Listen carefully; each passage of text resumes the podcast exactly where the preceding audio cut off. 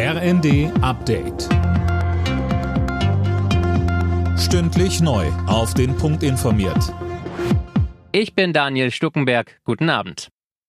Der Bundestag hat beschlossen, dass die Strom- und die Gaspreisbremse kommen. Damit werden die Preise gedeckelt, offiziell ab März, rückwirkend aber auch für Januar und Februar. Die Preisbremse gilt nur für einen Grundverbrauch, damit weiter ein Anreiz zum Sparen bleibt.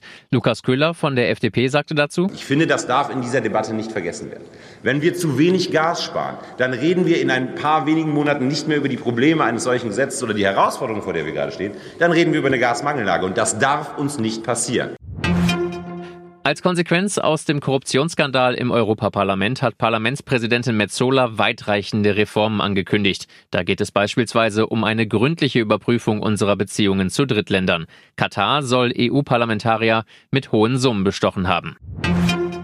Eine Krankheitswelle hat Deutschland gerade fest im Griff. Vielerorts fällt Unterricht aus, Wartezimmer bei Ärzten sind überfüllt. Wer sich gegen Grippe und Coronaviren schützen will, kann sich impfen lassen, so der Leipziger Virologe Uwe Liebert. Weiter sagt er. Bei den anderen Virusinfektionen könnte man sich nur dadurch schützen, dass man selbst in geschlossenen Räumen, wo viele Leute sind, eine Maske aufsetzt. Oder wenn man selbst hustet und schnieft und Kopfschmerzen hat, dass man dann für ein, zwei, drei Tage nicht zur Arbeit geht.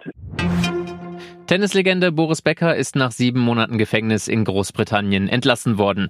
Becker wurde nach Deutschland abgeschoben und ist ausgereist. Der Tennisstar war eigentlich zu zweieinhalb Jahren Haft verurteilt worden.